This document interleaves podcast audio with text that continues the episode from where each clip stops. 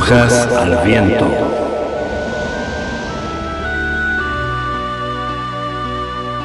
Brujas al Viento, un programa de participación abierta pensado para brujos, brujas y personas de la magia.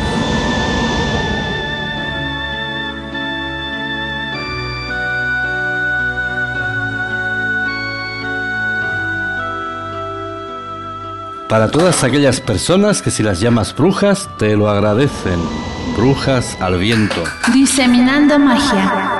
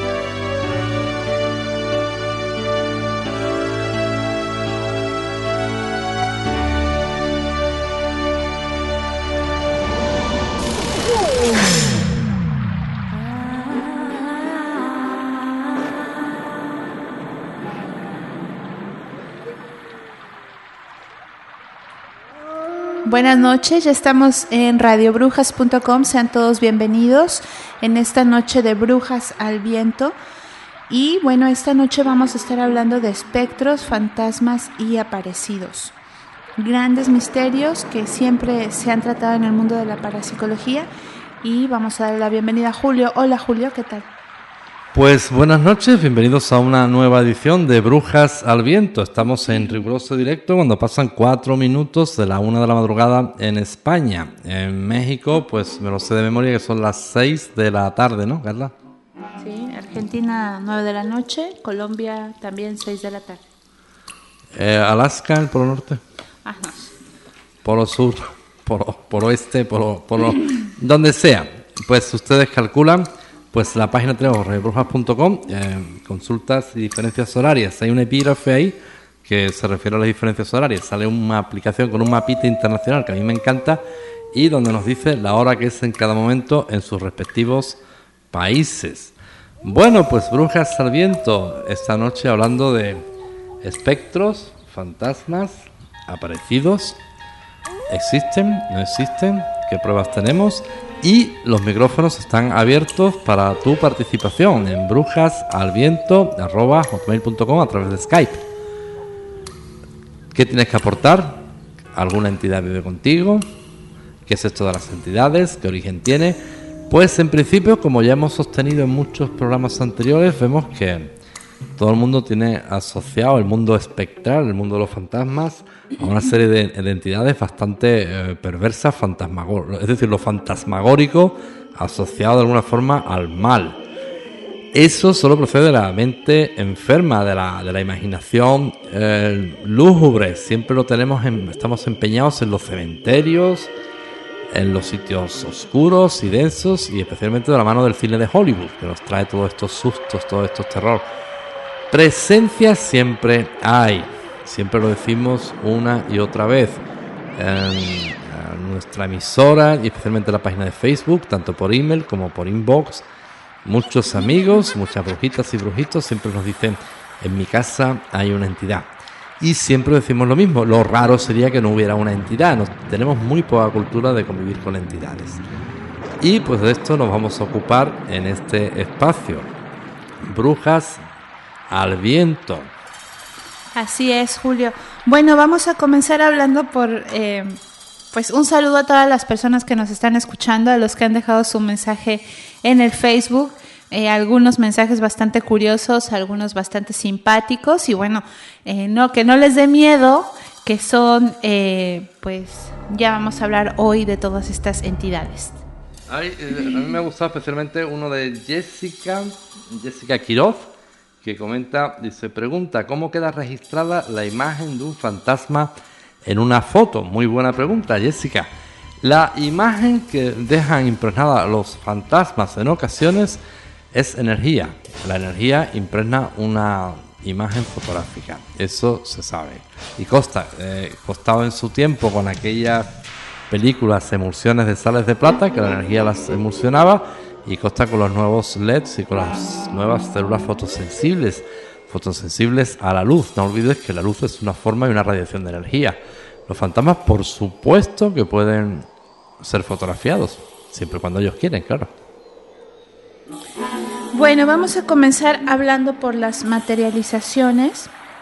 En la parapsicología, una materialización es ante todo pues un sinónimo, un sinónimo de ectoplasma, de telergia condensada, o sea, una formación fluida y plástica, generalmente fantasmagórica, representada por esculturas eh, corpóreas, tales como bustos, rostros, manos o miembros dispersos del cuerpo humano. En ocasiones se sintetizan varios eh, objetos como piedras, flores y formas extrañas. Las materializaciones son fenómenos presuntamente parafísicos que suscitaron en los años de la metafísica grandes eh, controversias y una tal negación por parte de la ciencia oficial.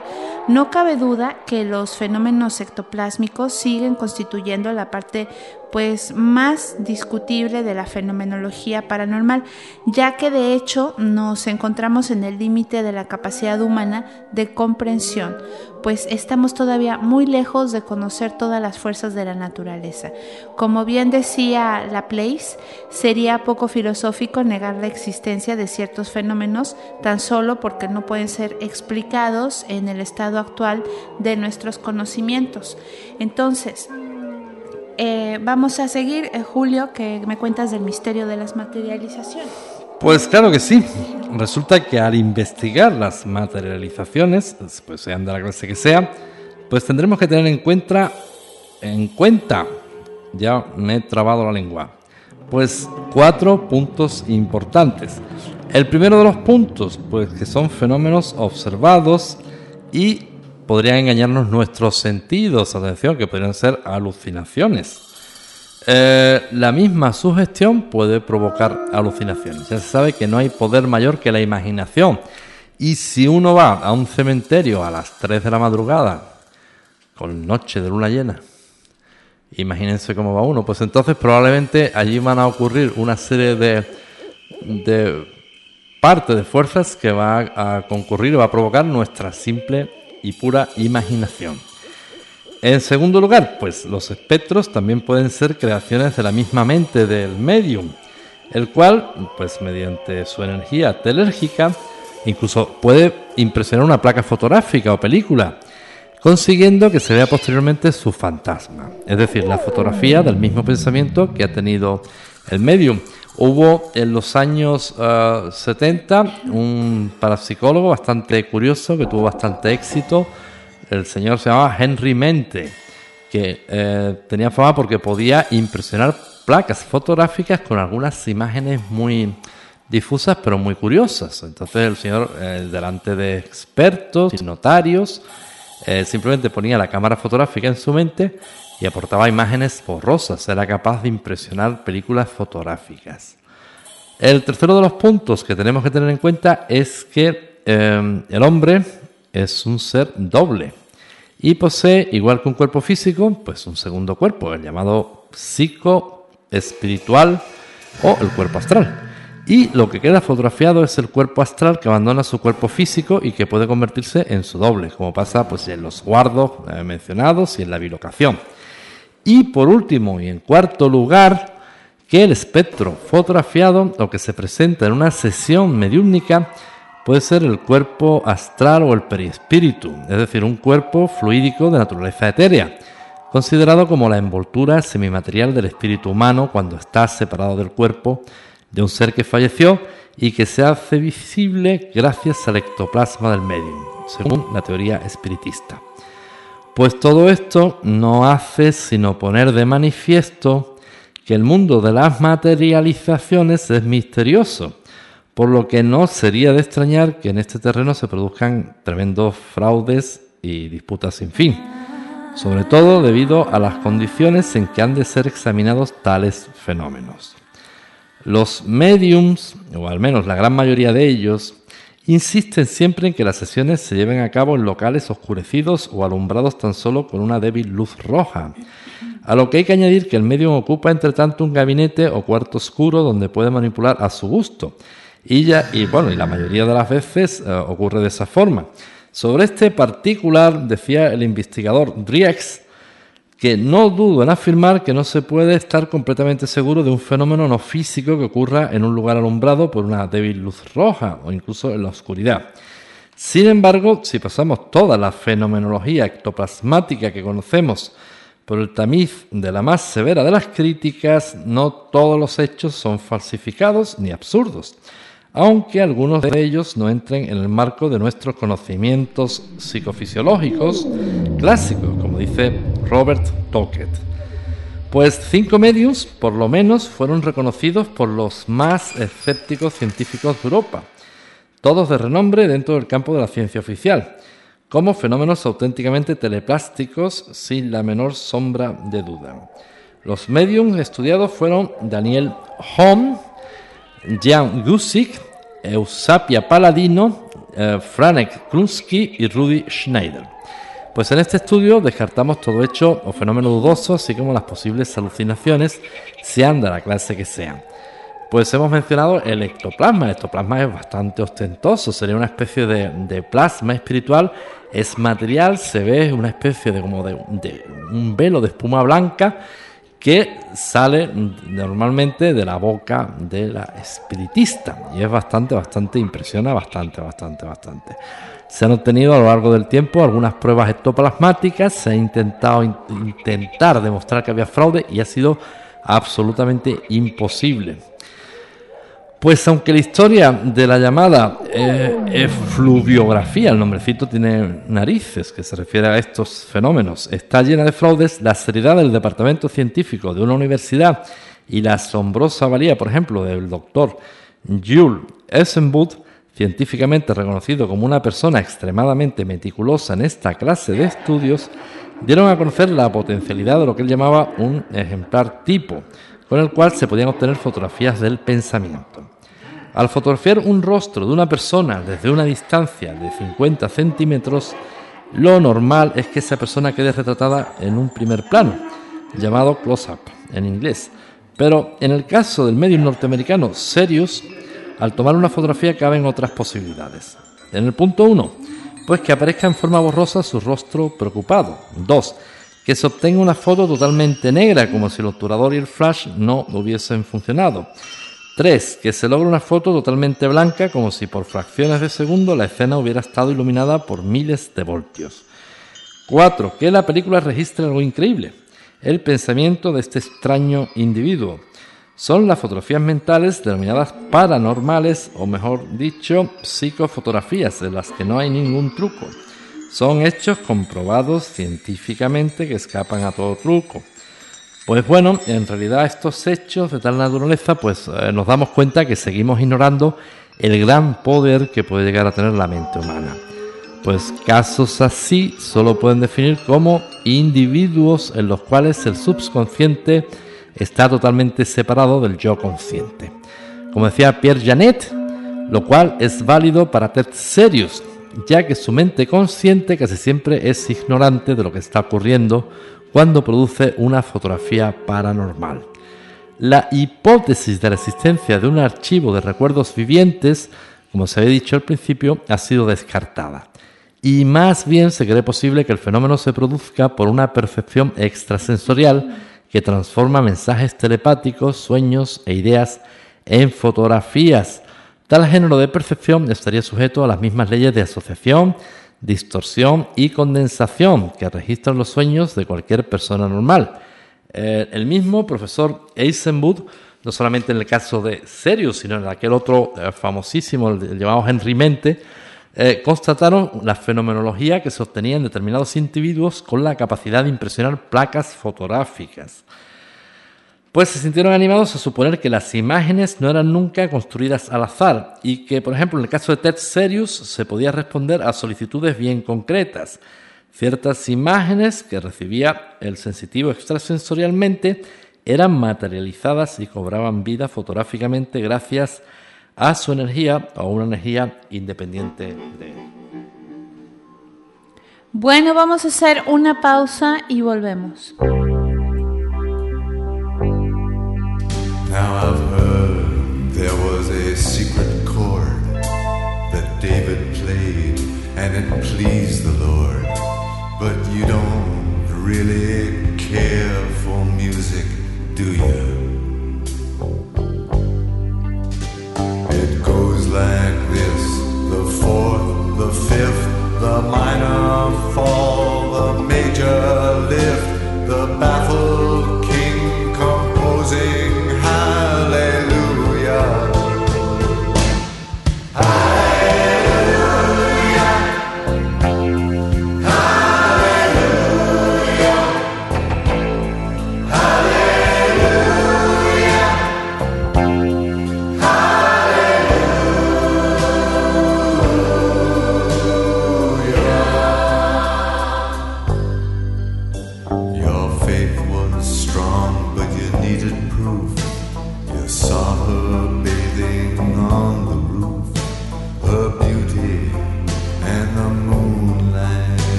Bien, ya estamos de vuelta aquí en Brujas al Viento en esta noche de fantasmas, espectros y aparecidos. Bueno, siguiendo con este tema de las apariciones de los seres eh, vivos, una aparición puede de- ser definida en síntesis como un fenómeno totalmente visible, pero no físico, y que se parece mucho a determinada persona, la cual incluso puede estar viva.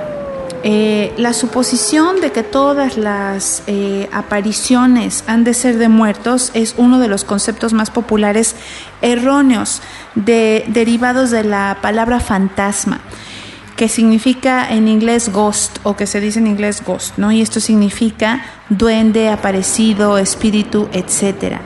De todas formas, eh, reconozcamos que ciertamente existe lo que podemos llamar aparición post-mortem, perfectamente estudiado en el trastorno de los años por, perdón, en el transcurso de los años por la misma parapsicología, pero existen también las apariciones de los vivos, es decir, los casos en que el ser humano viviente se aparece a alguien. Entonces tenemos una auténtica materialización del doble de aquella persona. Hay un caso verídico archivado en la Universidad de Duke, conocido como el caso 36, que habla de una materialización que sorprende a la persona amada y de rebote a una tercera persona. Esto es un ciudadano norteamericano que cruzaba el Atlántico de regreso a su país en compañía de su amigo con quien compartía un camarote. Una noche, Mr. Wilmot tuvo un sueño extraño. Él eh, pues deja datado este sueño, ¿no? Cuenta que hacia el amanecer comenzó a ver a su mujer, a quien había dejado en casa en Estados Unidos. Ella se acercó a la puerta de su camarote con un traje muy bonito de noche y ahí apareció eh, pues que había descubierto totalmente que no era el único ocupante del camarote, lo cual le hizo vacilar un poco hasta que se logró reponer de la sorpresa y avanzó resueltamente hacia él, inclinándose pues comenzó a besarlo y acariciarlo tiernamente. Al cabo de un buen rato desapareció. Al despertar pues se sorprendió de que su compañero de camarote, echado sobre los codos, le mirase fijamente y le dijera en un tono burlón, eres un hombre de suerte por tener una dama tan hermosa que viene a visitarte de esta manera. Eh, le dijo que le explicara qué es lo que estaba diciendo. Entonces, bueno, eh, le relató toda clase de detalles lo que había visto mientras yacía en su cama. Su descripción, eh, pues, concordaba con su sueño en el camarote número 36.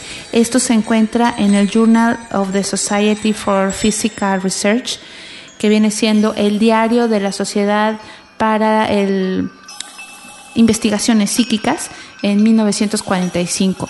La historia no termina ahí. Al llegar Mr. Wilmot a su casa, la primera pregunta de su esposa fue, ¿me viste cuando te visité el martes hace una semana en el camarote número 36?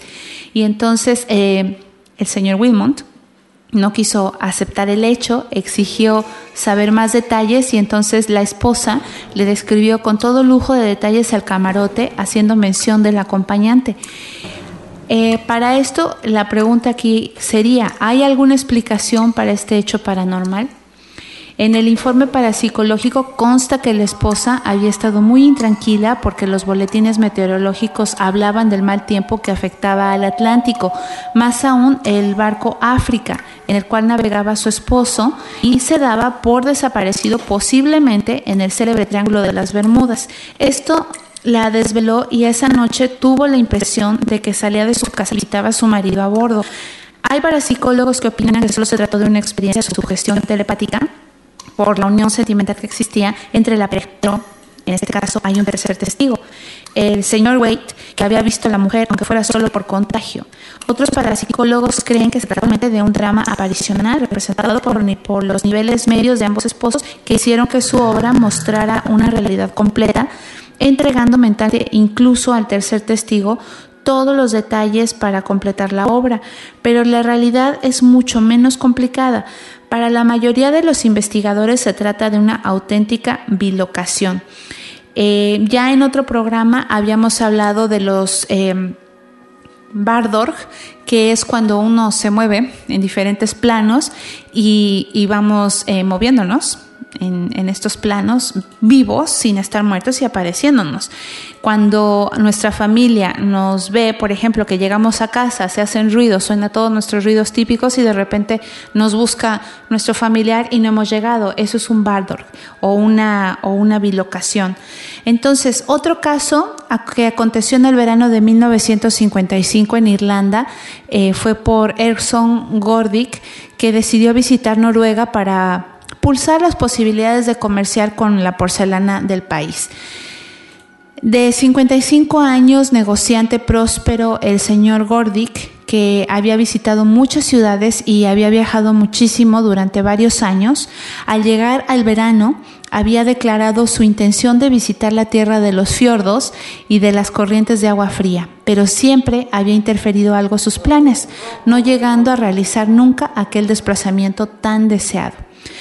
Un mes de julio por fin se plantó en Oslo y preguntó cuál era el mejor hotel y tomó un taxi para que le llevara al establecimiento recomendado. Cuando estaba inscribiéndose en el registro del hotel, el recepcionista le dijo con la voz más amable y con su más amable sonrisa, pues eh, señor Gordy, que nos es muy grato verle de nuevo, agradecemos mucho su visita. Gordy se quedó mirando fijamente a su interlocutor con un gesto de extrañeza muy significativo, al fin que pudo pronunciar una voz, le dijo, pero si es la primera vez que visito esta ciudad, usted sin duda me confunde con alguna otra persona. Entonces el recepcionista se puso serio, denegando con un movimiento de cabeza, y le dijo que, pues, que él eh, acababa que que hiciera memoria que había pasado unos meses desde ese día que había aparecido para reservar la habitación que le notificó que pensaba visitarnos en esta época. Y entonces Gordic no acertó a decir nada, incrédulo se limitó a parpadear, nervioso al observar eh, pues la atenta mirada del hombre de, negocios, el recepcionista aclaró vacilante, pues que, que es un hombre muy poco habitual, ¿no? Y que por eso se acuerda. Entonces Gordic pues perdió la paciencia y le dijo, le gritó, pues que no podía hacer, porque nunca había estado en Oslo ni en ningún sitio de Noruega en toda su vida hasta ese momento. Entonces la voz del señor Gorik se había oído en otro extremo del vestíbulo y enseguida se, eh, vamos, se presentó ahí el gerente del establecimiento que contemplaba la escena con nerviosismo, pues muy impaciente, ¿no? Entonces el recepcionista vio el, de reojo a su supervisor y le obsequió al importador irlandés una generosa sonrisa. Y entonces le dijo, bueno, a lo mejor estoy equivocado, le ruego que me perdone. Y entonces el señor Gorik abandonó el vestíbulo del establecimiento bajo la impresión de que pese a haber confesado el empleado su error, pues tomaba al irlandés por loco o por un hombre aferrado tenazmente a la idea de viajar de incógnito. Las cosas pues no tomaron mejor cariz a partir de entonces. Gorik visitó al mayorista que le interesaba para, el proyecto de la importación de porcelana en Noruega para las Islas Británicas y el señor Olsen, que era un individuo de cabellos blancos y aire afectuoso, pues abandonó, la mesa en la que estaba trabajando al verle, estrechando cordialmente su mano del visitante y entonces Gorik, antes de que pudiese articular una palabra, pues el señor Olsen le dijo que le parece magnífico que haya usted vuelto por, que haya vuelto por ahí, porque Gorik, la última vez que, lo vio, pues llevaba tanta prisa que no podía ultimar los detalles de su negocio. Y entonces Gorik, totalmente asombrado y sin argumentos, eh, pues no, no pudo oponerse ¿no? ante esas palabras pronunciadas con toda naturalidad del señor Olsen y se derrumbó en el sillón. Y entonces le dijo, eh, ¿cuándo estuve aquí? Y Olsen le explicó desconcertado, hace pocos meses, pocos. Y entonces, con resignación, Gorig apeló a la comprensión del comerciante noruego y le alegó que no había estado nunca con anterioridad en el país y que podía demostrarlo. No obstante, donde quiera que fuese, en Noruega, los empleados del hotel y el señor Olsen le reconocían hablándole de sus anteriores visitas y Olsen escuchó pacientemente todo lo que quiso decirle eh, pues el colega sin interrumpirle y seguidamente le habló del Bardorg, de lo que les hemos comentado también en este programa y en otros más. Entonces, eh, el, señor Olsen le dijo que pues que no podía ofrecerle ninguna explicación más que era un Bardor lo que había pasado y que no se extrañara que por cierto eh, pues es un fenómeno psíquico que otros llaman viaje astral o mejor dicho una auténtica bilocación o sea estar en dos sitios al mismo tiempo y el señor Olsen pues dijo que no debe de permitir que este tipo de experiencias le inquieten. Entonces eh, pues estos fenómenos ectoplásmicos han sido siempre pues muy discutidos, pues deben de ser imitables y falsificables, ¿no, Julio? Pues evidentemente, claro que sí. Ya sabemos que está asociado, bueno, desde hace desde la noche de los tiempos, no solamente la, brujería asociada a la superchería o la mala aplicación de la magia, sino el estudio de la parapsicología se centra también en el estudio y la observación del fraude. El hecho parapsicológico está asociado, lo mismo que en la ciencia, a la falsificación, a la tomadura de pelo y a distintos fraudes que tienen a su vez distintos motivos y explicaciones, que ya nos ocuparemos en otro programa más adelante. ¿Qué motivación puede tener una persona que comete un fraude? Hemos visto, bueno, pues en el caso yo creo que se reparten el mayor número de casos, el tema de los espectros, el espiritismo y el de los ovnis, los fraudes en la ufología, los fraudes en el mundo también de los fantasmas, pues yo creo que copan el mayor número de fraudes y falsificaciones. Llega a ser divertido interpretarlos y, y descubrirlos. Ahora, la motivación de por qué una persona comete un fraude de esta naturaleza, pues sería interesante analizarla. Yo creo que estaría más bien para cuestión de psiquiatras, ¿no, Carla? Exactamente, Julio. Bueno, pues eh, vamos a hacer una pequeña pausa, si gustas. ¿Cómo de pequeña? Pues ¿Bonsai? Pues pequeñita, así de uno o dos volvemos. Una pausa bonsai. Pues ya estamos de vuelta. bueno, no se vayan y volvemos.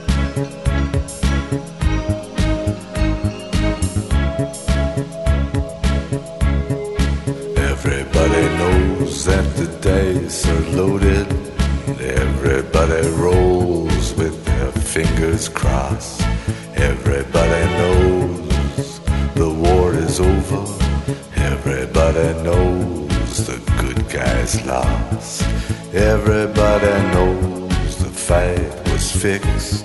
The poor stay poor, the rich get rich. That's how it goes. Everybody knows. Everybody knows that the boat is leaking. Everybody knows the captain lied. Everybody got this broken feeling like their father or their dog just died. Everybody talking to their pockets. Everybody wants a box of chocolates and a long stem rose. Everybody knows. Everybody knows that you love me, baby.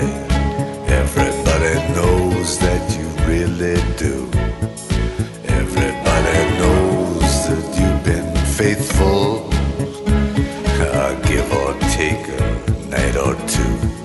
Everybody knows you've been discreet so many people you just had to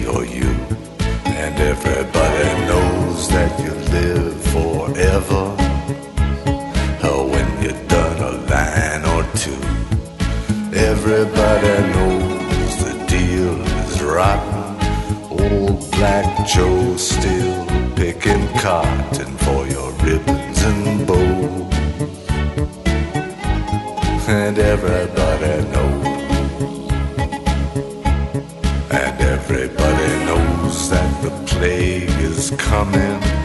Everybody knows that it's moving fast. Everybody knows that the naked man and woman are just a shining artifact of the past. Everybody knows the scene is dead, but there's gonna be a meter on your bed that will disclose everybody knows.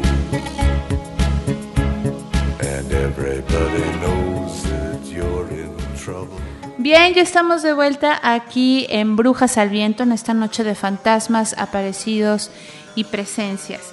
Hay que destacar aquí lo siguiente sobre la ectoplasmia. Se trata de una sustancia que puede ser gaseosa, líquida o sólida según los casos y da lugar a representaciones que pueden ser manos, rostros, seres completos, humanos y a veces animales. Estas materializaciones suelen ser muy fotogénicas y luminosas por sí mismas, total o parcialmente. Entre los investigadores que constataron la realidad de la ectoplasmia destacan el británico Crookes o el alemán eh, Notzing y el francés Gilly, y por lo que respecta a los mediums, a los sensitivos, pues sobresalen de una manera extraordinaria la Palatino y Eva Sí, aunque sus actuaciones pues fueron muy discutidas. Vamos a, poner una pausita en este tema de, de los fantasmas y vamos a darle paso a nuestra querida oyente Monse. Hola Monse, ¿cómo estás? Hola, buenas noches y buenas noches a todos los oyentes que estén escuchando Radio Brujas. Pues bienvenida Monse, ¿qué quieres compartir con nosotros? Me gustaría compartir un poquito pues, mi experiencia por si le sirve a alguien también, ya que yo en aquel momento cuando empecé a sentir o a ver cosas no entendía nada de lo que me estaba ocurriendo. Y de hecho en aquel momento yo estaba trabajando en la geriatría y sabéis que bueno, trabajar en un geriátrico es trabajar continuamente con la muerte. Sí. Eh, yo salí corriendo por la, por la escalera de, de, de emergencias porque hacía dos días que había muerto una señora y la vi en el pasillo. Y no solo la vi en el pasillo, sino que sentí también su olor. Wow. El olor característico de ella, ¿no? El- el- su perfume. Sí. Esto ya hace pues como unos 10 años, 10, 12 años. Y a partir de ahí fue cuando empecé a investigar y comprender un poquito pues todo este mundo, ¿no? Pues saludos, Monse. Y entonces ah, se te apareció la, la señora, la fallecida, hacía dos días que había fallecido, se te apareció allí en el pasillo. Y, Sí. y bueno, pues ¿qué, qué, ¿cómo la viste? De, ¿A qué distancia más o menos estaba de ti? Pues estaba, diríamos que a dos meses más o menos. Muy, muy cerca, muy cerca. ¿Y, y qué, qué sentiste? O aparte, bueno, aparte del susto, ¿qué, qué sentiste? Bueno, de hecho, a ver, ella falle- falleció un viernes. Ajá. Eh, falleció en el otro turno, o sea, yo plegué por la mañana, falleció en el turno de tarde, yo tenía el fin de semana libre y yo volví al lunes y entonces al pasar el parte por la mañana pues me dijeron quién había fallecido, ¿no? ¿Qué sentí? Pues salí corriendo, o sea, salí corriendo, me paró una compañera, me dijo, ¿qué te ha pasado?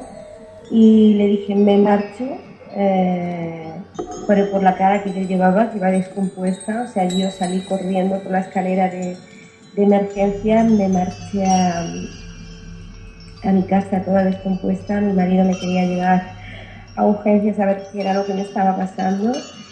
Y a partir de ahí, pues bueno, me tranquilicé, al día siguiente ya fui a trabajar, se lo conté a mi compañera, porque siempre íbamos de dos en dos levantando la- a los abuelos y tal. Claro, sí. Siempre vamos- íbamos en pareja y se lo conté y bueno, a partir de ahí pues fue como que algo se despertó muy fuerte en mí y, y fue, fue seguido, ¿no? Fue a partir de ahí cuando empecé pues a estudiar y a investigar qué era lo que me pasaba, qué era lo que estaba viviendo, ¿no? Ajá. Bueno, pues todo esto que habéis estado pues, comentando, Pero observo una, una cosa muy, muy curiosa, que yo creo que es la tónica común que nos pasa a todos. Realmente el, el susto es tremendo, pero en sí la entidad no hizo nada para asustarte, ¿verdad? No, para nada, para nada. Y después las entidades que he visto eh, tampoco hacen nada para, para asustarse. Exactamente, que el susto lo aportamos nosotros ya por el simple hecho de verlos, pero ellos no, no realizan nada para asustarnos, ellos son eh, ellos mismos, no realizan nada, incluso probablemente los asustados sean ellos de nuestra reacción, ¿no? Sí, sí, porque claro, vivimos en una sociedad donde no nos han enseñado a que no estamos solos, a que estamos conviviendo con otra dimensión. Claro, estamos conviviendo con estas energías claro, que se quedan por aquí durante un tiempo. claro. Pues qué interesante, y después has vuelto a tener otra, alguna otra experiencia ya distinta o no? Bueno, yo a partir de ahí ya convivo con ellos continuamente. pues qué bueno. Pues mira, realmente de- ya apuntábamos en programas anteriores que de todo esto había mucha cultura en el mundo antiguo, especialmente en el mundo de la Roma imperial, el mundo de- pero de la vida cotidiana de los romanos. Los romanos tenían mucha cultura de convivir con sus antepasados, con los seres, eh, con los llamados fallecidos, que conviven entre nosotros, que tenemos que los romanos lo llamaban los célebres penates pero eh, tenía mucha cultura de convivencia. Siempre en nuestras casas, en los lugares, siempre existen seres. Los seres, ya en otros programas contamos con la participación de, de amigas, que nos contaba una amiga que le aportaba armonía, que incluso una vez nos contaba una señora que en plena discusión, una discusión muy dramática con el esposo, se le apreció el espíritu de la suegra y que eso hizo que inmediatamente parara la discusión. ¿Te acuerdas de aquello, Carla? Sí, totalmente. Pues que realmente ellos aportan mucha, mucha armonía. Y realmente el susto, hombre, el susto es eh, evidente, no vamos a decir que no. Sobre todo las condiciones, yo me imagino hay un hospital. Oye, ¿y tus compañeros te contaron algo de algunos otros casos parecidos o no? Nadie dijo nada de eso. No, no, no, nadie dijo nada. De hecho, fíjate, fíjate cómo es la vida, ¿no? O sea, aquello que yo sentí miedo, pero aún así volví a trabajar. Trabajaba de noche y a las dos semanas de ocurrir esto, o sea, trabajaba en el turno de la mañana y a las dos semanas me cambiaron al turno de noche. Claro, el turno de noche yo iba, pero, perdón por la palabra, pero iba acojonada. Yo iba- sí, sí. Dios. Pero supongo que, mm, no sé, yo soy una persona que siempre digo que las experiencias que te ponen por delante es por algo. Y si me mandaron al turno de noche era para, para que aprendiera más sobre este tema, ¿no? Y ahí pues me, me dediqué más porque el turno de noche en un geriátrico es más tranquilo, tienes más tiempo para estar con una persona cuando se está marchando, hacer un acompañamiento cuando se está muriendo. Y ahí sí que empecé a percibir más en cuando ellos están marchando, cómo notas esa energía, cambia el olor, puedes llegar a visualizar, incluso yo llegué a ver cómo en el, momento en el momento de la persona que se muere, como una energía, como si fuera su verdadero cuerpo físico, Ajá. pero como más transparente cómo sale del cuerpo. Pues qué interesante. Claro, y la primera vez también te asustas, ¿no? Te dicen, no, no, Monse, si estás aquí es porque tienes que vivir esta experiencia y ayudarlos a pasar al otro lado, ¿no? Que no se aquí, porque a veces se quedan aquí por alguna circunstancia. Pues qué bueno y cuánto te agradecemos tu participación. Así ya nuestros amigos ya se van concienciando que no hay que temer eh, estos que nosotros consideramos seres del otro plano, los fantasmas, que el miedo solo existe dentro de nosotros. Ellos están, la verdad, poco, poco por la labor de asustarnos y darnos el susto tremendo. Que podrían hacerlo, que podrían hacerlo. Imagínate, pues si ellos quisieran asustarnos, la que podrían organizar, ¿verdad? Bueno, también existe en el otro lado que son los espíritus burlones. Bueno, sí, sí, sí, sí, pero bueno, y aparte los elementales, el bajo astral, pero me refiero a los seres que nos dejan, nuestros, los seres, los fallecidos. Por el simple hecho de la aparición ya nos dan el susto y nosotros el, miedo lo tenemos dentro de nosotros. No es que ellos nos vayan a hacer nada. Pero porque no nos han enseñado que realmente conviven con nosotros. En otro plano, pero están aquí con nosotros. Es exactamente.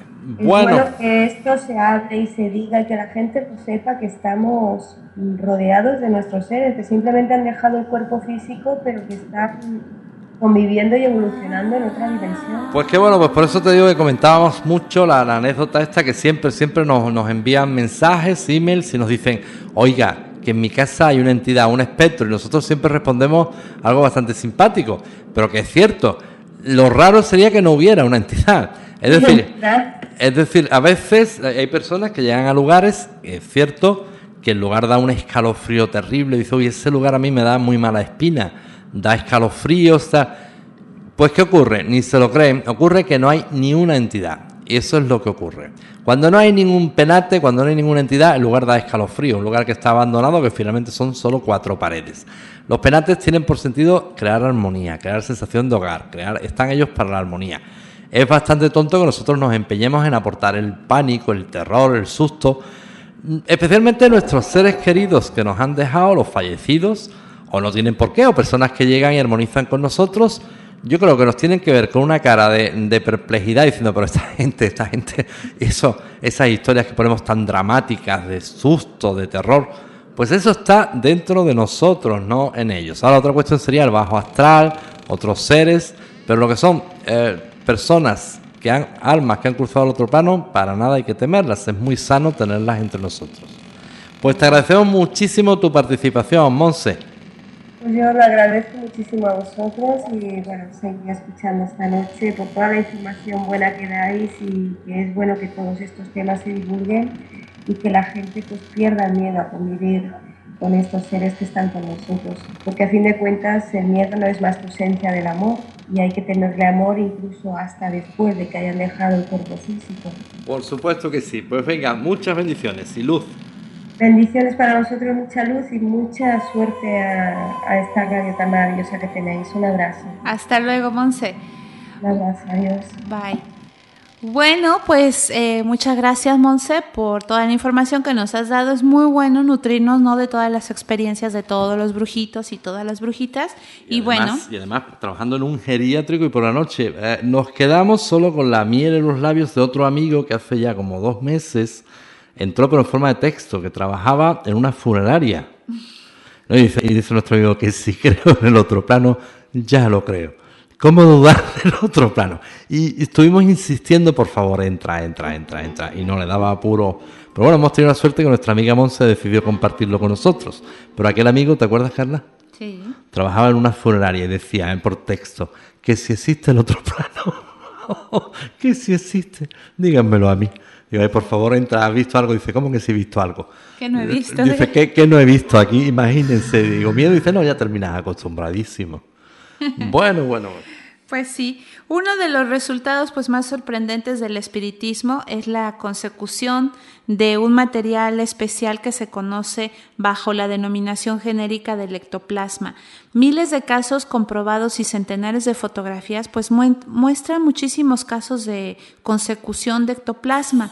La aparición se manifiesta en la mayoría de los casos por boca del medium.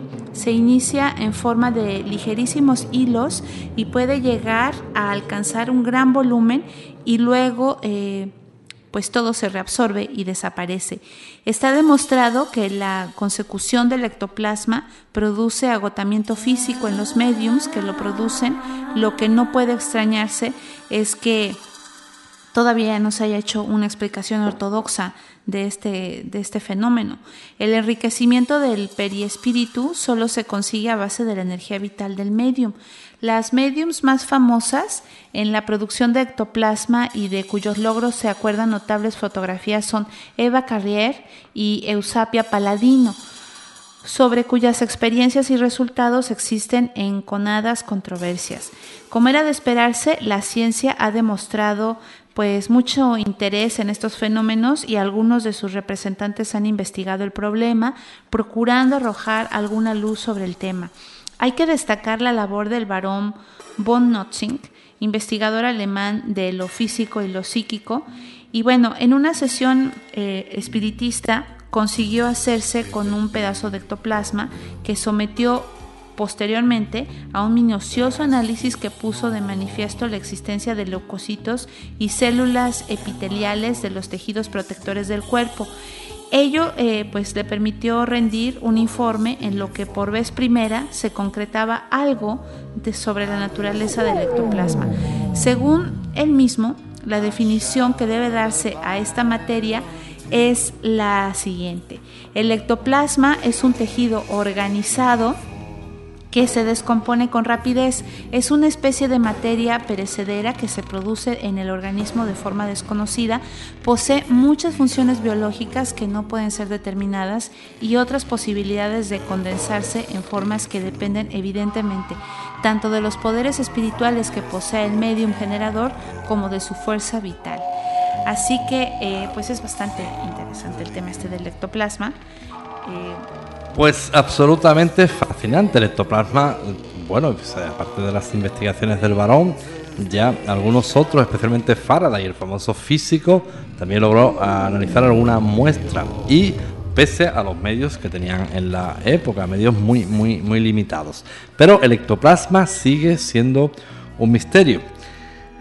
Vamos a, considerar y ahora analizar lo que se consideraron como las investigaciones de Crawford, eh, sin que este singular informe sobre el ectoplasma pues pierda interés, se consideran como de mucha mayor envergadura las investigaciones llevadas a cabo entre 1917 y 1920 por el Dr. Crawford, profesor de Ingeniería Mecánica en la Queen's University de Belfast Efectivamente, Crawford dedica muchas horas a sesiones experimentales con la medium Gollihar, la más prestigiosa de toda Irlanda en aquel tiempo, pues con vistas a establecer la naturaleza del ectoplasma precisamente, y descubrió que durante las sesiones en que se conseguía la generación del ectoplasma, tanto la medium como los asistentes perdían peso. Atención mermando perceptiblemente el cuerpo de aquella. Mediante la aplicación de una serie de medidas determinó la pérdida de peso de la medium cuando el ectoplasma salía de su boca. La pérdida máxima notada, atención, fue de 26 kilos, es decir, prácticamente la mitad de su peso normal. Entonces el doctor Crawford logró inclusive fotografías que parecían mostrar una especie de bastones ectoplasmáticos que brotaban de la boca de Hollyhar aunque dijo a sus amistades que ya tenía esbozado una teoría que daba plena solución al problema, la realidad es que no se divulgó nada definitivo antes de su muerte, que se produjo en 1920. Medios afines a la Sociedad Espiritista de Londres afirmaron saber que el Dr. Crawford había resuelto a plena satisfacción el misterio del origen del ectoplasma y que la solución dada era aceptable tanto por los adeptos como por la ciencia. Pero la realidad es que nada concreto se sabe sobre dicha teoría y que el investigador se llevó el secreto a la tumba y el resultado de sus experimentos. Solo unos allegados y unos pocos pudieron atestiguarlo y dar fe de eso. De nuevo, el misterio rodea el ectoplasma y la sustancia ectoplasmática. Claro, como siempre el fraude está presente y no puede estar ahí totalmente. Entonces, no todo es fraude, ¿verdad? Eh, simultáneamente, el avance de las experiencias espiritistas de buena fe proliferaban, eh, pues también los embaucadores y los falsarios que intentaron aprovechar a sus expensas las materializaciones y el engendramiento de materia ectoplásmica no poco daño causaron a las teorías espiritistas estos eh, prestidigitadores con sus maletines llenos de vaporosas muselinas y guantes rellenos con los que intentaban y a veces conseguían engañar un buen, pues el buen sentido y la confianza ¿no? de la esperanza de, sus contemporáneos. Era famoso eh, en aquella época en Londres, estamos hablando de Londres de 1940, las sesiones espiritistas de, de un polaco, un tal Kronsky que en realidad este, bueno, este era un cara dura, eh, ponía a todo el mundo a darse la mano, incluso en, los, eh, en la oscuridad completa, a darle la mano. Y en realidad lo que estaba dando era tener una especie de maniquí con guantes y la gente cuando creía que le estaba dando la mano, lo único que le estaba dando la mano era un maniquí. En ese momento aprovechaba el, sujeto este, el estafador, se ausentaba, desaparecía por una puerta trasera, por un cortinaje y entonces se iniciaba una serie de sonidos, de, de, proyección de luces, de humos y todo eso. Este Caradura fue pillado infraganti y descubierto por algún que otro miembro de, por algún que otro investigador, pero era súper gracioso. Dense en todas las manos. Si le estaba dando la mano, no sé cómo lo haría, de la chaqueta saldrían los brazos de maniquí o algo, y le estabas dando la mano a un maniquí. Qué tétrico, ¿no? Bueno, pues el descubrimiento de estos eh, motivó parcialmente la desconfianza y la pérdida de prestigio en no pocos mediums de, pues, de altura y seriedad. Sin embargo, la generación del ectoplasma continúa y sigue siendo investigada por científicos, la mayoría de las veces en serio. Eh, el barón von Schrenk-Notzing, ampliando el informe que antes se ha citado, afirmó que pues, es una materia inicialmente semifluida que posee ciertas propiedades de la materia viva, especialmente la capacidad de cambio de movimientos y de asumir diversas formas.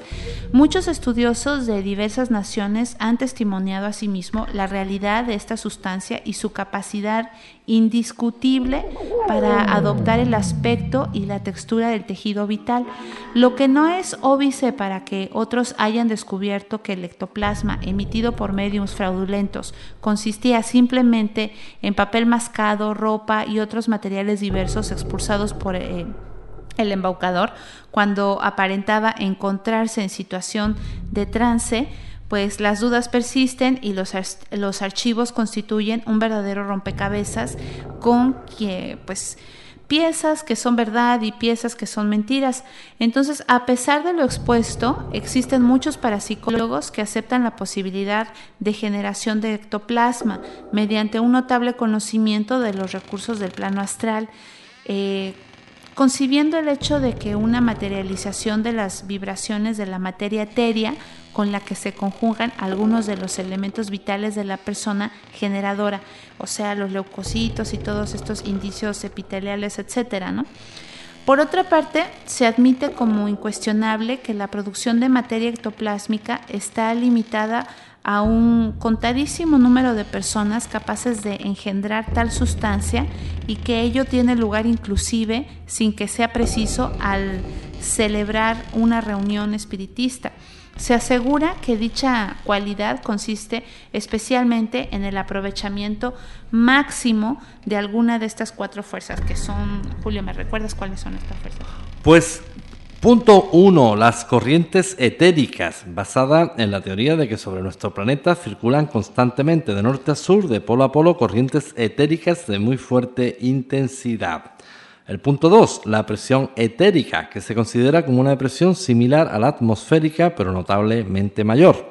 El punto 3, la energía latente, apoyada en la tesis de que existe una gran cantidad de energía potencial que quedó sin activar en la materia durante la evolución de un estado sutil a otro más denso. Y punto 4, la vibración simpática, basada simplemente en los extraordinarios fenómenos que pueden obtenerse por medio de las vibraciones simpáticas, cuando existe un medium capaz de aprovechar una o varias de las fuerzas citadas, entonces pueden conseguirse la producción de ectoplasma. No hace falta subrayar que las teorías indicadas provenientes de Oriente no han merecido el beneplácito de los científicos occidentales, que continúan observando con mucha aprensión ese discutido fenómeno de las emisiones ectoplasmáticas. Actualmente, un grupo de investigadores norteamericanos está intentando recoger muestras de ectoplasma de nuevo, que no ofrezcan lugar a dudas, para realizar con dicha materia unos concienzudos análisis en los que se emplearan desde el microscopio electrónico hasta eh, medios informáticos para tratar de sentar de una vez por todas las bases de este conocimiento tan sobre una materia tan, tan extraña y desconocida que unos consideran como la máxima materialización de los espíritus y otros la condensación de la telergia, sin que los seres de ultratumba intervengan para nada. El ectoplasma sigue siendo un perfecto desconocido, especialmente cada vez menos frecuente. ¿Por qué? Porque es que el agotamiento que se produce en, el medium, en el agente productor de la materia ectoplasmática, pues ya vimos las experiencias del doctor Crawford y sus investigaciones perdían, pues imagínense en una sesión perder 20 kilos de peso entre estertores, lo que puede ser. Eso casi pone en riesgo hasta la, propia vida. Vamos, que perder 20 kilos en una sesión, pues te imaginas lo que puede ser eso. Muchísimo. Bueno, para empezar, mm, si yo solo, solo puedo concebir con pérdida de, agua, deshidratándose y tal, pero dicen que no, que es la materia toplasmática la que absorbe todo ese peso. Bueno, Julio, pues vamos a hacer una pequeña pausa, no se vayan y volvemos con apariciones espectrales.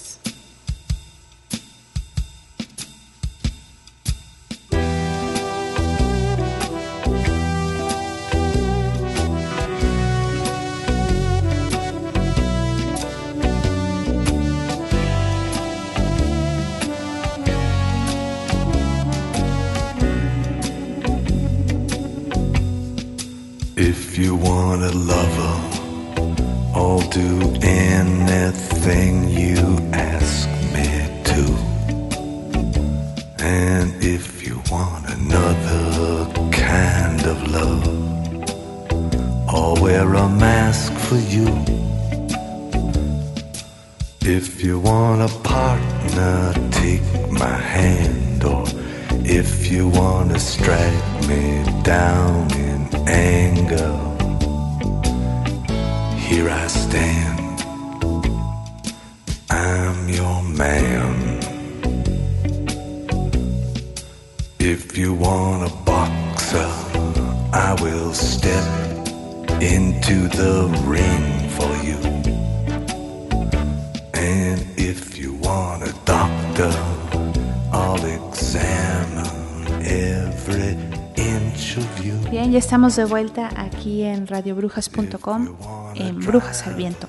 Vamos a hablar de las apariciones espectrales, ya dando un salto del ectoplasma, que todavía hay muchísimo, muchísimo que podríamos hablar del ectoplasma, pero debido al tiempo, pues vamos a hablar ahora de las apariciones espectrales. Hay que entender por aparición espectral la presencia súbita de un espectro, de un fantasma, de una figura visible o de una visión luminosa de una persona que está muerta, o sea, la posible materialización de un espíritu, pero la forma espontánea e inesperada bajo su antigua figura o de cualquier otra forma por lo tanto, no incluimos en este estudio las posibles materializaciones que puedan hacerse en sesiones espiritistas, ya que las mismas se prestan a muchos fraudes. Creemos más eh, interesante tratar única y exclusivamente eh, de la investigación y naturaleza de los fantasmas, de los espectros que puedan mostrarse repentinamente ante cualquier persona, puesto que esta al menos tiene la seguridad de que el fenómeno se ha producido realmente, ya sea por una alucinación o por un verdadero espectro. Después de la clasificación y estudio de centenares de casos, se ha podido establecer como pura leyenda que los fantasmas se aparezcan solo de noche. Las apariciones verdaderas suceden tanto de día como de noche en cualquier lugar y a cualquier hora, tanto durante el sueño como estando en vigilia y se distinguen esencialmente de las comunicaciones espiritistas y de las vocaciones nigrománticas. Eh, es indudable que si se admite la posibilidad de la aparición de fantasmas, se ha de creer en alguna clase de supervivencia después de la muerte, de que tales espectros son producto de la fantasía de quien los ve, alucinaciones de la, vista, de la mente. Los parapsicólogos se hallan muy divididos al respecto. Según eh, se postulan en una escuela espiritualista o en una escuela positivista, depende. Entonces, a la vista de los casos que hemos seleccionado, pues de las diversas hipótesis que, hemos estudiado y de varios investigadores que hemos escuchado, nos inclinamos a admitir que existen varios mecanismos paranormales o procedimientos desconocidos que dan lugar a dichas materializaciones que van desde las alucinaciones hasta la aparición de verdaderos fantasmas, se traten o no de espíritus que estén viviendo en otro mundo o en otro plano. Sobre este punto, debemos de aclarar que una aparición comprobada no demuestra la existencia de espíritus que van o vienen de un mundo a otro, sino de los espectros que pueden constituir eh, en una forma de energía desprendida del cuerpo fallecido que se materializa o hace visible en determinadas circunstancias. Hay que distinguir asimismo entre los espíritus de los muertos que se aparecen en estado de vigilia y en los que hacen eh, y los que lo hacen durante el sueño. En el último caso es lo más común, pero siguen ignorándose los canales extrasensoriales que los espíritus o en su efecto las energías desencarnadas utilizan eh, para manifestarse o encontrar eh, o entrar en contacto con sus familiares, amigos, enemigos u otras personas determinadas. A la, a la parapsicología le queda aún un largo camino que recorrer antes de encontrar una explicación satisfactoria de estos fenómenos preternaturales. Entonces, vamos a hablar un poquito sobre los fantasmas en la historia. El vocablo español fantasma pues deriva del latín fantasma, ser imaginario, espectro, representación de la imagen, que a su vez viene del griego fantasma, visión, visión quimérica. En una de sus acepciones de en castellano, fantasma significa la aparición de personas vivas o muertas en un lugar donde se sabe que no está su cuerpo. En este trabajo pues nos interesamos excesivamente de los fantasmas de los muertos. Eh, hay tradiciones en la brujería que los, los invocan y bueno, pues es importante tener conocimiento ¿no? de estos seres. Con la aparición de fantasmas, eh, entendemos toda manifestación de una persona difunta que se percibe con los sentidos eh, externos, la cual se presenta ante los hombres y a veces incluso conversa con ellos o transmite mensajes del más allá con relación a sucesos futuros. Si analizamos la historia de los pueblos de la antigüedad y sus creencias, eh, vemos que casi siempre fue universal la convicción de que los dioses se aparecían de cuando en cuando, así como los genios y los espíritus de los difuntos. Los antiguos filósofos enseñaban que muchas veces se podía conversar con los espíritus y estos narraban gran número de apariciones. La misma Iglesia Católica decía que las apariciones de tal índole eran permitidas por Dios, ya fuera para instruir a los hombres, ya para traerlos al camino de la virtud o para castigar sus pecados. Pues como ya sabemos, la Biblia nos habla de la aparición de los muertos en varios pasajes. El primero, pues sería el de Samuel, el 28, 8, 21, que donde se relata la visita del rey Saúl a la pitonisa de Endor para evocar el espíritu del profeta Samuel y preguntarle por su suerte con respecto a la batalla que ha de librar contra los filisteos. Samuel se le aparece y predice su próxima derrota y muerte, vaticinio que se cumple fielmente. En el libro segundo de los Macabeos, el 15, 11, 16, Onías y Jeremías se aparecen en sueños a Judas Macabeo para anunciarle la derrota de Nicanor, el enemigo de los judíos.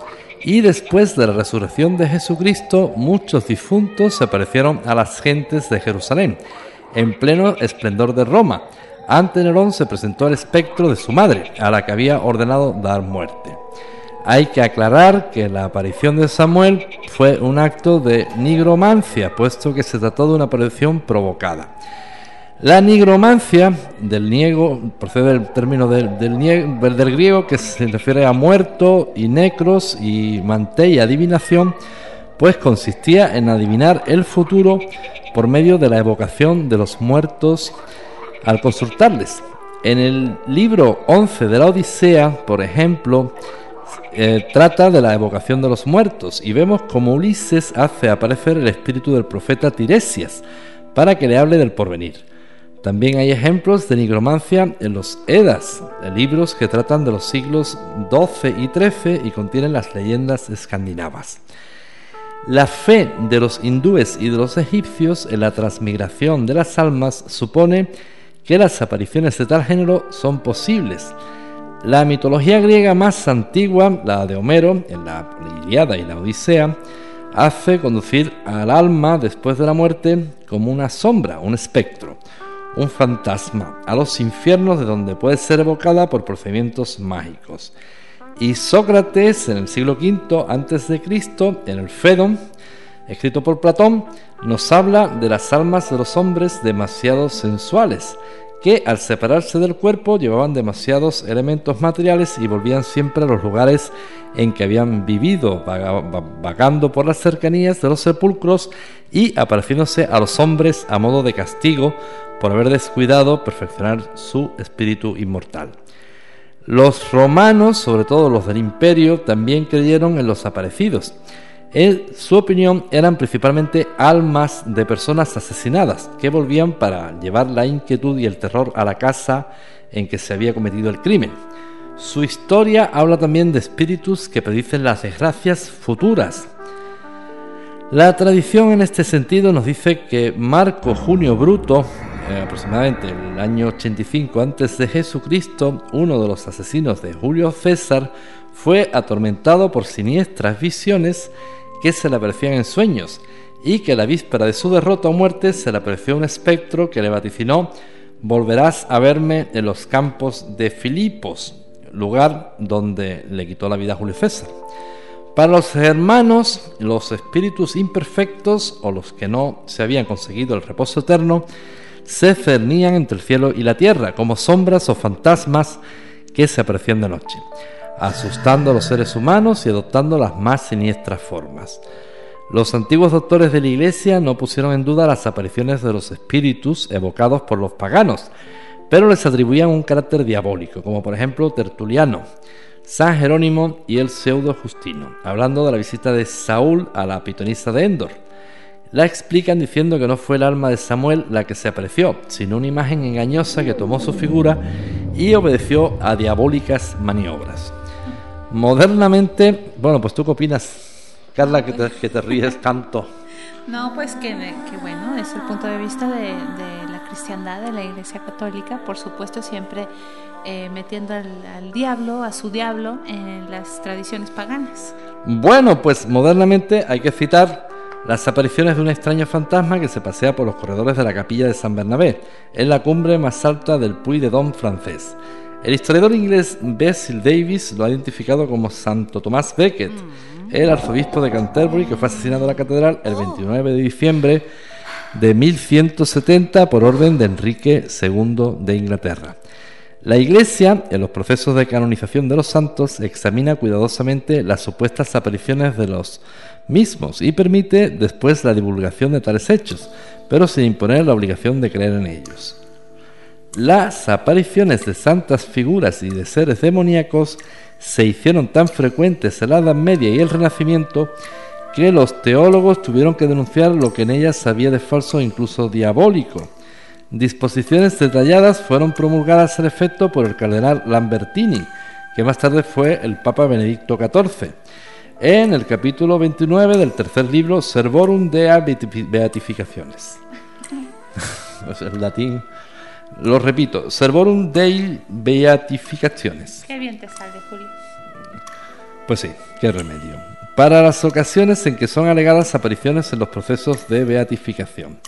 Y los canonistas no aceptan sino raramente el testimonio de menores, de mujeres y de todas aquellas personas que puedan resultar sospechosas de su buena fe o veracidad. Bueno, pues ya sabemos esto, que si estos quieren beatificar a, Obama, y pues lo beatifican sin problema alguno.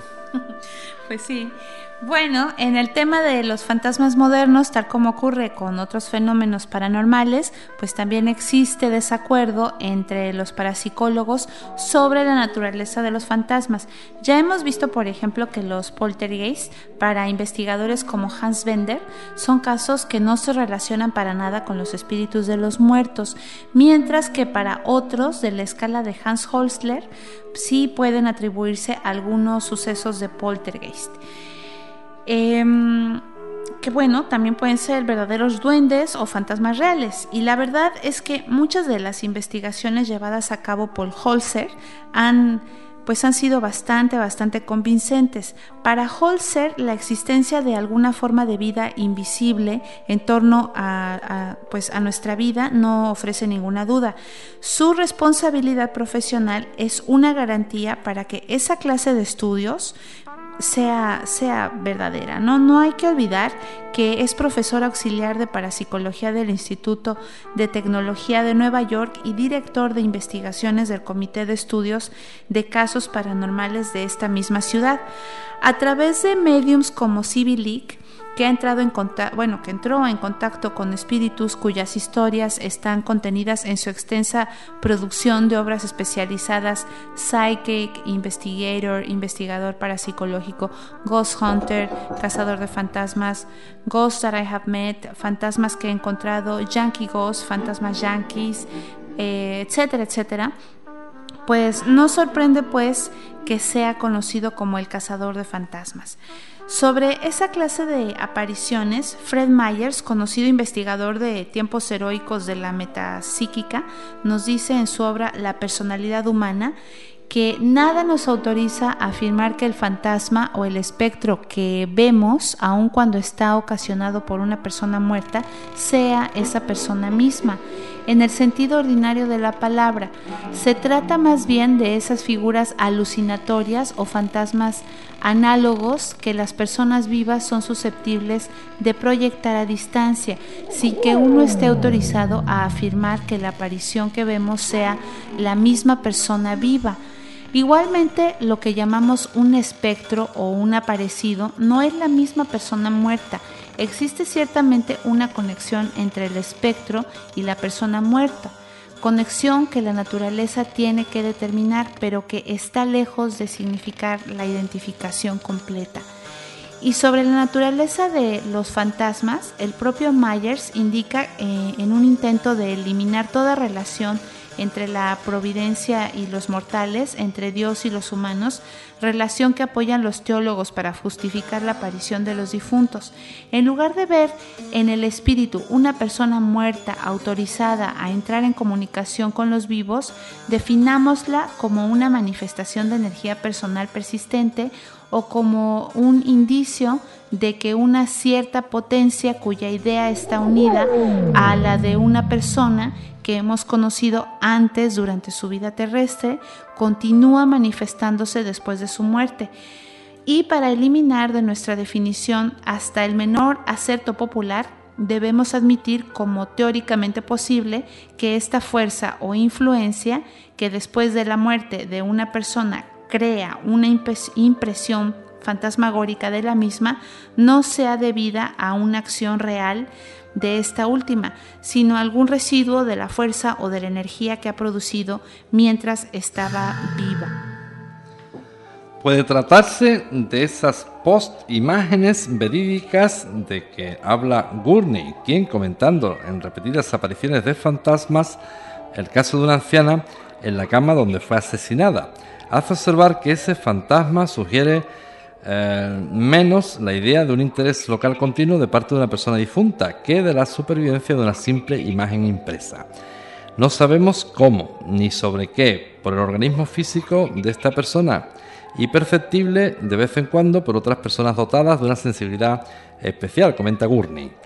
Pues los fantasmas de esa clase, de los que se registran casos en las mayorías de las naciones, desde los países occidentales a los de Extremo Oriente, podemos encuadrarlos en dos grupos principales.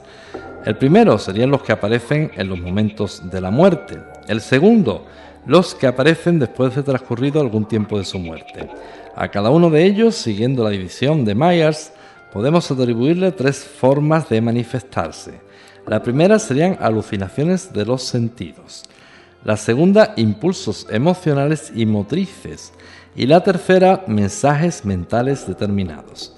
En la obra Phantasms of the Living, Fantasmas de los Vivos, en Londres en 1887, de Edmund Gurney, nos dan a conocer multitud de casos bastante, bastante interesantes, todos ellos investigados cuidadosamente. Por ejemplo, el de un tal Farler, eh, que vio dos veces en una noche el fantasma de uno de sus amigos, el cual chorreaba agua. Más tarde se enteraría que había perecido ahogado. Fueron eh, apariciones realmente constatadas y bastante, bastante analizadas y bastante bien estudiadas ya en el siglo XIX. La primera aparición se produjo unas horas después del fallecimiento, lo cual se intenta explicar diciendo que la impresión permaneció latente hasta el momento favorable para su manifestación, o sea, durante la calma y el silencio de la noche. La segunda aparición pudo haber sido una intensificación de la primera. En ambos casos se ha de pensar en cierta energía proyectada por el cuerpo del difunto después de su fallecimiento. La misma figura fue vista de nuevo 15 días más tarde con su vestido ordinario, sin mostrar huella alguna del accidente. En otros casos, la aparición es única y se produce algunas horas después de la muerte donde no hay alucinación propiamente dicha o una visión corpórea. Se da solo un sentimiento especial de malestar y angustia que sobreviene algunas horas después de la muerte de un amigo familiar que se halla lejos, y es difícil que el receptor comprenda lo que está pasando. Pues por otra parte, hay que tener en cuenta, como ya hemos visto en capítulos anteriores, que la telepatía juega un papel importante en muchos de estos casos. Myers sostiene la opinión de que cuando se produce una alucinación auditiva o visual en medio de la noche, varias horas después de la muerte, hay que aceptar la hipótesis de una impresión telepática recibida durante el día y que ha permanecido latente hasta la aparición de otras excitaciones, exteriorándose enseguida bajo la forma de una alucinación después del primer sueño por algún hecho susceptible de excitar en nosotros el interés o la angustia y que olvidado durante el día invade de repente nuestra conciencia con una fuerza y una claridad notable. Hemos visto pues que todo parece indicar la realidad de las apariciones espectrales. Los fantasmas existen, aunque su verdadera naturaleza y condición sea un arcano que los parapsicólogos aún no han logrado dilucidar. La investigación de los fantasmas y aparecidos cobró tal importancia en la década de 1870 a 1880 que solo en Inglaterra se fundaron dos sociedades universitarias para el estudio de la fenomenología paranormal. Una fue la Phantasmagorical Society de Oxford y la otra The Ghost Society de Cambridge a esta última pertenecieron metapsiquistas tan dignos de crédito como Myers, eh, Benson y Sidwick, este último bastante, bastante famoso en el medio. informa el articulista Félix Yahweh. Bueno, pues vamos a una pequeña pausa y volvemos, no se vayan.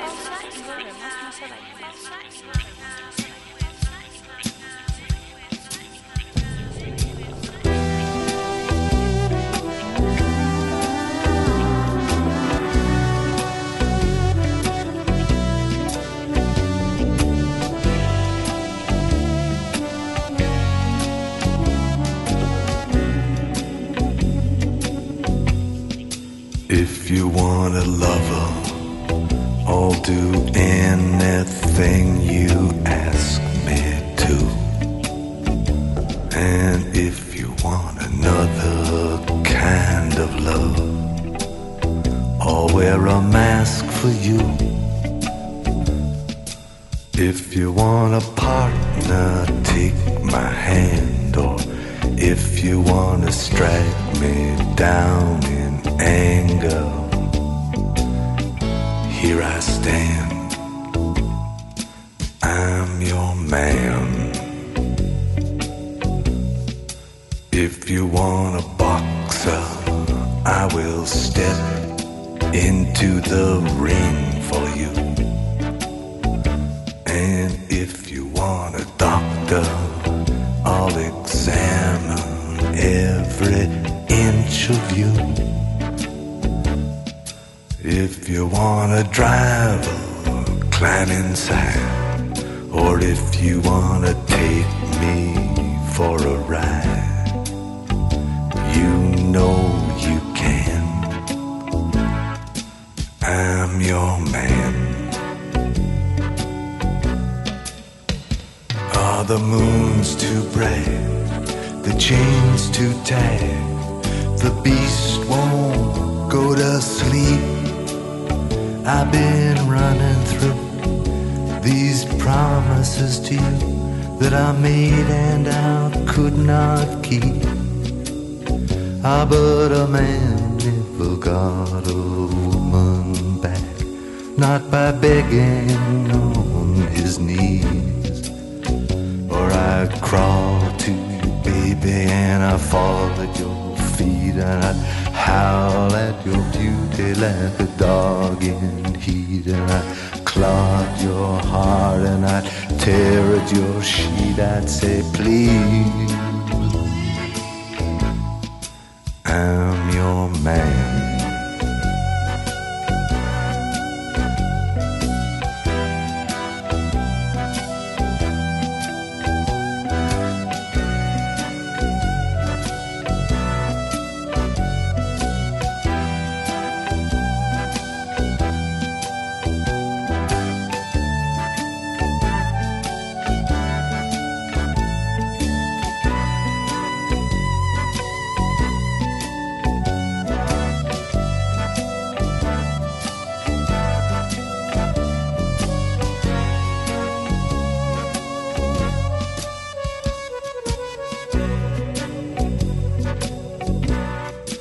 And if you gotta sleep a moment on the road, I will steer for you. And if you wanna work the street alone, I'll disappear for you. If you want a father for your child, or only wanna walk with me a while across the sand, I'm your man. If you wanna love him, I'll do anything that you ask me to.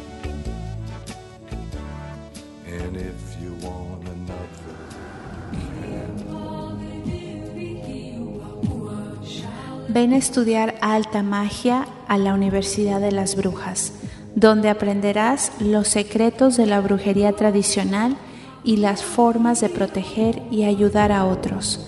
Infórmate en brujas@radiobrujas.es.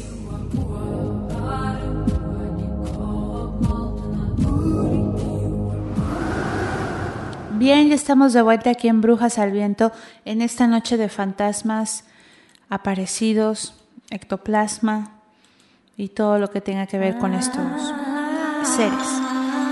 Y bueno, hablando un poquito de tradiciones míticas que nos conectan con, con estas entidades, pues es la queimada. La queimada es una de las tradiciones más entroncadas con la magia y el trasmundo. Es tan vivo y presente en ciertos lugares cuyo entorno guarda la invisible presencia de seres y cosas que se parecen, eh, pues que se hacen muy, muy presentes en nuestra mente y en nuestra piel. Es verdad que en Galicia, en el norte de España, en el mundo de las meigas y eso, bueno, bueno, bueno, bueno. bueno. Entonces, el origen de la queimada en esa región céltica, cuna de la bebida caliente e invocadora de ánimas y elementos de sortilegios, es difícil de precisar, ya que se remonta a tiempos antiquísimos. Lo que sí es seguro es que los celtas, que encerrados en sus castros, bebían cerveza y tenían rituales de adoración noches en las noches de plenilunio, hacían la queimada. No se puede asegurar si ya antes, cuando la barca del sol se paseaba por los mares del Finister, eh, que tiraba por los, eh, era tirada por cisnes negros sobre las olas y cuando en sus montañas las yeguas blancas eran fecundadas por el viento, la queimada fue bebida de los dioses. Lo más seguro es que fue em, pues enseñada a los mortales por Breogan, ese dios terrible de la fuerza y del viento, y ese dios druida y bárbaro para Roma que pone el mar vertical abriendo cismas de agua y montañas de espuma para el Ortegal y Villano. Por ese Brogan, que escurridizo luego se amansa por bergantiños y queda dormido en las correidoras, en los orvallos muidiños. Es que estoy hablando yo aquí gallego, Pues efectivamente, para nuestros amigos de América Latina, eh, recordarles un término que ha mencionado Carla, el Finisterre. Finisterre es una provincia de Galicia bastante, bastante importante, pero Finisterre viene del latín significa final de la tierra. Ahí concebían los romanos en el mundo antiguo que ahí se terminaba el mundo. Así es, Julio. Entonces lo que es cierto es que ya que, eh, bueno, a partir de esta, de esta historia de los berguiñanos y eh, pues que se queda dormido en las corredoras y entonces los sorbaños muy diños en los pinares para roncar profundo en los altos del Courel, lo que es cierto es que ya aquellas dos cabezas que el destino eh, tenía preparadas para que rodaran por los suelos decapitadas, ya la bebían la de Prisciliano y la de Pedro Pardo de Cela, el Madruga. Entonces, eh, ¿qué me cuentas de las queimadas agoreras, Julio? Pues claro que sí, pero vamos, a eh, mencionar queimadas y Galicia van íntimamente unidas. que, la queimada es una ceremonia que tiene un origen, pues como bien decía Carla, antiquísimo y que en la actualidad sigue asociado al mundo de las meigas, de las brujas y de los aquelarres. Fundamentalmente la quemada es, como el nombre dice, es la quema de un alcohol, un orujo muy muy fuerte que al quemarse pierde gran parte del alcohol, pero también se mezclan y transmutan otros ingredientes. Al tiempo que se va quemando, se va eh, invocando bastante. Eh, las invocaciones depende de la zona, de las zonas rurales, pero la quemada tiene una tradición eh, de brujería en el norte de España tremenda. Mucho antes que Santiago, aquel obispo descomunal y alto y fuerte como hijo de dioses, soberbio y magnífico ejemplar de Celta, llamado Prisciliano, enfrentado a Roma y el papado, fue llamado a Treveris para que en abierta discusión se enfrentara a los dogmas. Pues la noche antes de partir, una extraña mujer golpeó con fuerza la aldaba de la puerta del palacio de Prisciliano. Era conocida en todo el lugar como la Meiga dos Toxos o la sacerdotisa agorera, la de los malos presagios. Cuando abrieron, pidió ver al obispo Prisciliano, que terminaba entonces de cenar con sus vicarios una exquisita lamprea. Apenas en su presencia y extendiendo sus brazos hacia Prisciliano, clamó: Queimada queimada. Prisciliano accedió, pues sabía que las predicciones de aquella mujer ante la llama azul de la queimada pues tenían bastante, bastante seriedad. Entonces pronto una cunca grande, el aguardiente y el azúcar de miel era una llama viva. Metió sus manos en el fuego y como si se le quemara el ánima dio un grito desgarrado. Arrengote demo. Cayó sobre sus rodillas hasta dar con la frente en el suelo. De pronto, entre las llamas surgió una cabeza transparente y etérea, la cabeza de Prisciliano. La meiga le increpó.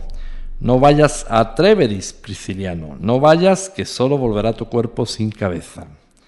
Prisciliano la miró fijamente, la alzó del suelo y le dijo, gracias, pero Prisciliano no es un cobarde, y se enfrentará al destino e irá a Treveris.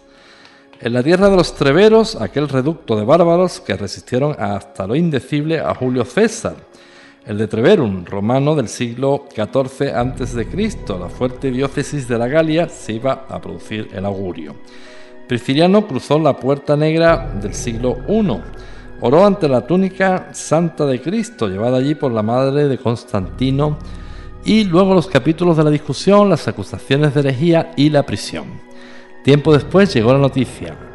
Eh, indefenso y de la forma más traicionera, Prisciliano perdía su cabeza sobre las piedras de Treveris, con lo que se había cumplido puntualmente el vaticinio de la Meiga.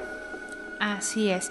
Y corrían, por ejemplo, otros tiempos feudales de la Reconquista, hombres ensoberbecidos, señores de horca y cuchillo, pues quedaban atrás agazapados en sus castillos El peor y el más terrible y sanguinario Pedro Pardo de Cela, conocido el todo Lugo, en toda Galicia por Pedro Madruga, pues sus cacerías humanas fueron tristemente célebres en umbríos amaneceres por entre los toxos y los pinares y despavoridas mujeres medio desnudas dejando a jirones sus ropas en las punteras afiladas de los espinos y los zarzales perseguidas por jaurías y la soldadesca hasta darles alcance por el venablo a los perros para ser poseídas en descomunales orgías. Los gritos, los alaridos invadían la niebla baja de los montes y los prados, encogiendo el ánimo y la vida presa del terror y del espanto. Era el infierno desatado sobre la tierra. Se comentaba entonces que una serie de demonios se encarnaban en aquellos hombres y se hablaba del mismísimo Belcebú, de Belial, de Asael, de Leviatán. Corría la noche en el medieval Villalba y allá por los albores del siglo XVI, dentro de ese torreón siniestro que aún hoy se conserva, del castillo cuyas piedras aguantaran eh, los diablos hasta el fin de los tiempos, se escuchaban los metales de las armaduras y arneses, relinchos y alaridos. Eran las cinco de la madrugada y la niebla baja hacía flotar los pinos y escondía las punzantes agujas de las tojeras. Apenas el primer vestigio de la luz ponía gris el último tramo de la tierra, cuando relinchos, aullidos y blasfemias rodaron sobre la poterna y se perdieron por la espesura. Las mujeres jóvenes y los zagales salían despavoridos de sus hogares a ocultarse donde podían entre la maleza en vanos intentos de engañar a los perros.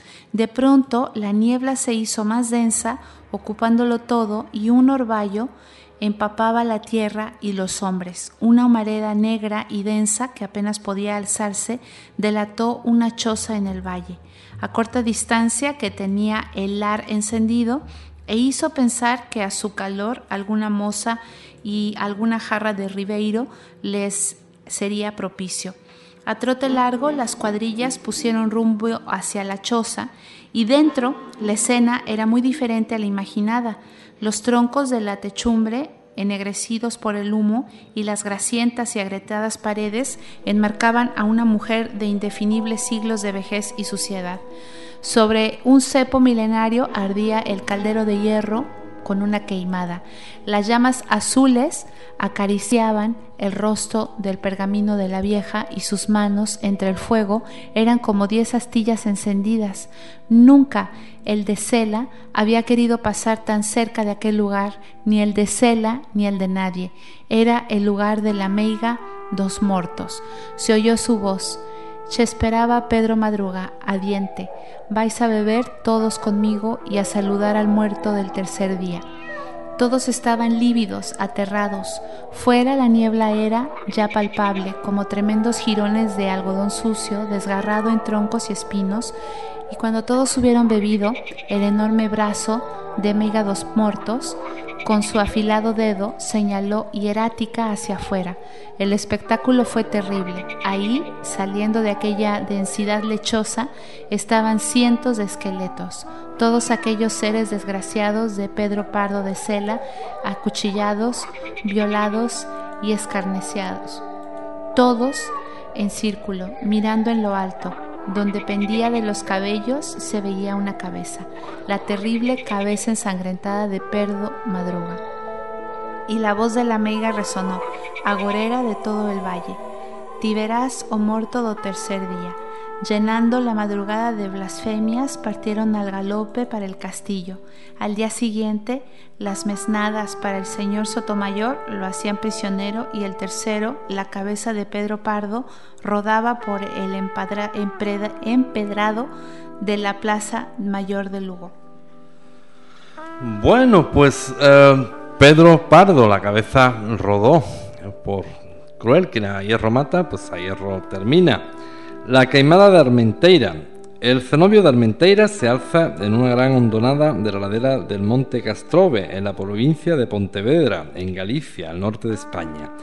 Allí creció uno de los focos de cultura de los monjes de San Bernardo, que hizo famosa aquella comarca de Salnes. Ero, el monje visionario, fue el fundador allá por el año 1150. Alfonso X el Sabio le cantó en su Cántica 13. Los templarios por entonces ya tenían allí el mosteiro o el monasterio, donde aún hoy en sus capillas están presentes los sarcófagos de sus caballeros armados. Estos no perdonaron nunca a los de San Bernardo ni al visionario monje Ero aquella proximidad. Por ello, después de la disolución del templo, aquellos habitantes de los sarcófagos planearon su venganza. Hace siglos tomaron la forma de cazadores y allá por el 1600 convidaron a una cazata en las cabaleiras próximas a los frailes del monasterio. Cuando los tuvieron ven comidos e ven bebidos, intentaron robar este convento de Armenteira. Entonces, o freire campaneiro ferido de muerte con smioles do fora, o abatido por un tiro a rastas, llegó a la cuerda de los badajos y tocó el rebato. Desde entonces, nas noites quemadas a ánima do freire. ¿Vas entendiendo el gallego o no, Carla? Totalmente. Pues sí, se entiende bien, ¿verdad? Pues acude al campanario de, de Armenteira tañidos de antaño. Se pierden los últimos golpes del badajo, el silencio se hace espeso, por el fondo oscuro del pasillo arcado aparece el espectro del monje. Quedan vacíos la cunca y los juncos, y todo se hace de noche hasta el ánima. Allí se aprende la fórmula más antigua y el ritual más viejo de las queimadas. Así es, Julio. Y bueno, ya este es un paseo eh, fantasmagórico de la queimada, que es típico de, de nosotros. Pues eh, le vamos a dar eh, saludos también a nuestros amigos de la página de, de Facebook. De Everis Guerrero nos pregunta eh, que, cómo se le llama al don que tiene una persona que no solo ve espíritus de personas fallecidas, sino que también ve el, espíritu de las personas que quedan aún por fallecer y que puede eh, vaticinar esa muerte. Pues eh, seguirían siendo espíritas o espiritistas, porque las espiritistas y las espíritas o las mediums eh, no solamente ven el, eh, se componen en contacto con fallecidos, sino también tienen muchas de ellas la capacidad de, saber cuándo van a fallecer. Bueno, Diego Natalucci nos manda saludos, también nos manda saludos Mon, saludos desde Puerto Rico. Silvia Torrales nos manda también saludos desde Argentina. Pues estamos en riguroso directo cuando pasan en España 39 minutos de las 12 de la madrugada, calculemos en México 7 horas menos, las 7 y 7, 14, me llevo 4, 5, pues aproximadamente como las 8 de la noche en México, por, ahí, ¿no? En Argentina, pues como las... Ya me has pillado, Julio, me has pillado. Bueno, por ahí, por ahí. Estamos en riguroso directo. ¿Cuándo estamos en directo? Pues como ahora, cuando tenemos Skype online. Así es, Julio. Y bueno, ya para concluir este tema de espectros, fantasmas y aparecidos, también tenemos que hablar de las tradiciones sobre fantasmas. Una muy famosa es la de El monstruo de Glamis. Eh, hay una, esta, esta leyenda, ¿no? Que es como cuenta la leyenda, ¿no? Es un ser misterioso que habitó hace mucho tiempo el castillo más antiguo de Escocia, el hogar de los condes de Strathmore. La familia Bowles Lyon pues supo conservar bien el secreto. Fuera del valle de Strathmore solo se oyeron insinuaciones y rumores. Durante años se decía que una monstruosidad nacida en la familia fue custodiada en una cámara misteriosa y solo tres personas conocían el secreto. El conde, su valió y su heredero, quien se enteró a su debido tiempo. La revelación convirtió al alegre, alborozado muchacho en un hombre melancólico, envejecido prematuramente y siempre apenado y entonces el monstruo huyó de su prisión en una ocasión. Los huéspedes del castillo eran despertados por las noches por lo que creían eran los ladridos y gruñidos de algún animal. Los más intrépidos se atisbaban desde las puertas y veían por los pasillos una cosa espantosa, un animal mitad humano, mitad antropoide, una bestia peluda con un rostro odioso y malvado. La leyenda relata que la condesa reinante determinó eh, descubrir el secreto de la familia, el misterio que turbaba las vidas de su marido y de su hijo, el triste y terrible, eh, pues la triste y terrible verdad que una mujer jamás debería de saber. Estando fuera del castillo, su marido, ella y un grupo de invitados se dedicaron a buscar la cámara misteriosa. La cosa resultó muy difícil de lo, de lo que ellos esperaban, pues el viejo castillo estaba plagado de pasadizos oscuros, calabozos y pequeñas habitaciones. De pronto alguien tuvo una inspiración. Los invitados debían de ir cada uno a su habitación y colgar una toalla desde la ventana. Eso se realizó apresuradamente y la condesa y sus amigos corrieron al parque. Luego dieron la vuelta al castillo, escrutando los muros. Había una ventana desde la que no colgaba ninguna toalla. Los invitados volvieron al interior del castillo y terriblemente excitados, pero las exploraciones no revelaron la cámara del misterio. A su regreso, el conde se enfureció y despidió a los curiosos invitados de su hogar y hasta la inquisitiva condesa fue arrojada del castillo. Seguramente es un mito esa historia de la búsqueda de la cámara misteriosa, por lo menos carece de toda documentación y es solo un cuento famoso, pero no hay duda de que dicha cámara existió en algún tiempo, pues su construcción está registrada en el libro de recuerdos eh, compilado por el conde que reconstruyó el castillo en 1684. La construcción de salas secretas y pasadizos en los antiguos muros, algunos de ellos de 3 o 4 metros de espesor, en las casas eh, solariegas y castillos era a menudo una precaución necesaria en tiempos tormentosos cuando había que esconder tesoros y personas. Aquí la pregunta es, ¿albergó en alguna época la cámara secreta del castillo de Glamis un esqueleto familiar? un monstruo demasiado humano para destruirlo, demasiado horrible para mostrarlo a los seres humanos, algo que debía conservarse hasta su último aliento. Fuese cual fuese el terrible secreto, ya ha dejado de ensombrecer la vida de aquella familia. Augusto Hare que estuvo como invitado en el castillo en 1877, cuenta en la historia de mi vida, refiriéndose al vestíbulo en donde se supone murió asesinado Duncan, eh, pues que en las profundidades del muro hay una cámara muy extraña con un secreto transmitido desde el siglo XIV, solo conocido a través de tres personas. Cuando fallece uno de los del triunvirato, los sobrevivientes se ven obligados a elegir un sucesor mediante un terrible juramento. Lady Strathmore, eh, como Fátima, pasó su vida tanteando las paredes, levantando las tablas y realizando otros intentos para encontrar la cámara secreta sin conseguirlo.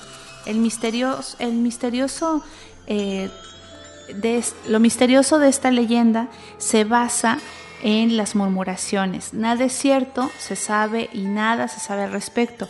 La historia se funda en un rumor sin que esté apoyado en ningún hecho, aparte de la indudable existencia de una cámara secreta que pudo ser el único origen de la existencia del monstruo. Por desdicha para nuestra curiosidad, esta no es una solución aceptable. Los misterios necesitan algunas raíces. Hemos de saber por qué alguien inventó un monstruo si jamás existió.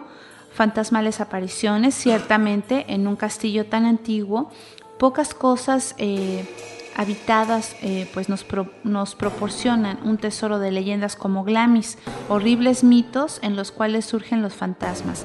El castillo se erigió en el emplazamiento de otro edificio más antiguo, el castillo o palacio de Macbeth, que fue asesino de Duncan, Sir Walter Raleigh, que durmió ahí en el siglo XVII y nos cuenta que el drama de Shakespeare cobró ahí para él más vehemencia que en otras ocasiones que lo había visto representar en el escenario.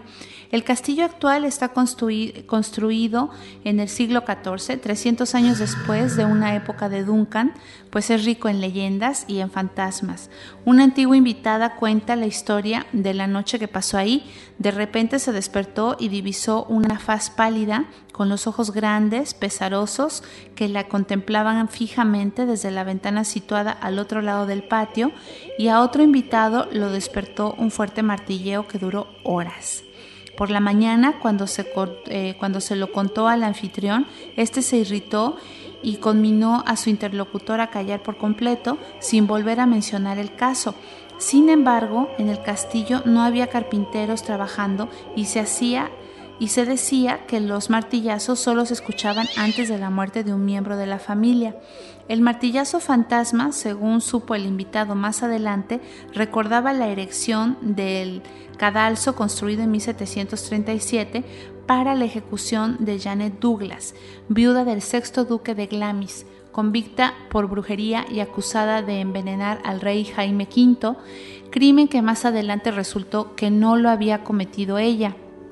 Otras apariciones y ruidos fantasmales evocan el homicidio occidental del octavo conde de Glamis, muerto en una pelea con el conde de Crawford, la muerte del quinto conde de Strathmore en la batalla del sheriff Muir y el asesinato del sexto conde durante una partida de cartas. En el castillo, eh, pues si tú me, recuerdas esta parte de la leyenda, en el castillo donde está la muerte de un cierto número de personas por ahí. Sí, pues se refiere al, clan Ogilvy, que está relacionado con eh, un horroroso secreto. Dichos individuos llegaron al castillo a suplicarle a Lord Glamis que los salvase de los Lindsay, quienes les perseguían. Fingiendo ayudarlos, los encerró en un calabozo, prometiéndoles hacerles servir comida y bebida, pero les dejó que muriesen de hambre, completamente encerrados. La leyenda relata que otro conde, al oír ruidos en aquella celda, abrió la puerta, se asomó y retrocedió presa de un desmayo mortal. Sus servidores distinguieron un conjunto de esqueletos que yacían tal como habían fallecido, en el acto de morder su propia carne. Aquella habitación fue sellada. Nadie sabe si este incidente dio origen a la cámara misteriosa, pues la leyenda asegura que el terrible secreto de los esqueletos le fue confiado al heredero en el momento oportuno. Otra famosa leyenda de Glamis se refiere a un conde Crawford llamado Verdi, que vivió hacia 1450. Un domingo por la noche, no hallando a nadie con quien jugar a las cartas, Juró que jugaría con el mismísimo diablo. Instantáneamente hubo una fuerte llamada en la puerta del castillo, la cual se abrió dejando pasar a, una, a un personaje siniestro, que al momento preguntó por Verdi. Las dos, los dos hombres se encerraron a solas. Horas más tarde, Verdi salió sollozando de la habitación confesando que había apostado su alma contra el diablo. Después de su muerte, en el aniversario de aquella noche, se oyeron en la cámara unos ruidos extraños y misteriosos, por lo que dicha estancia no volvió a usarse, quedando olvidada hasta su ubicación. Pues cualquiera de estas leyendas pudo dar origen a la creencia de la cámara misteriosa, e incluso sería extraño que Glamis no poseyera su propia cosecha de fantasmas, pero las apariciones sobrenaturales se hallan muy lejos de ser monstruos de carne y hueso. Casi nunca hay humo eh, sin fuego, y la cámara misteriosa al parecer pudo contener algo que originó el rumor, según el cual estuvo habitada por un monstruo nacido en la familia. Pues bien, este es un misterio insoluble, ya que pocos secretos han sido tan celosamente guardados como el del monstruo de los Glamis. Pues bueno, ya hemos llegado al final de este programa, pues súper interesante. Esperamos que lo hayan disfrutado tanto como lo disfrutamos nosotros de espectros, fantasmas y aparecidos. Les agradecemos mucho pues que nos sigan en la página y no, yo me despido de todos ustedes. Carla Solís, a sus órdenes en la página de Facebook. Y Julio Marín, agradeciéndoles su asistencia, pues hasta una nueva edición, recordándoles que mañana en la noche de España, entre las doce y media de la mañana, tendremos tarot en directo, donde puedes consultar el tarot de forma completamente gratuita a través de Skype. Ya lo anunciamos en la página de Facebook. Hasta la próxima y muy buenas noches. Now I've heard there was a secret chord that David played and it pleased the Lord. But you don't really care for music. do you?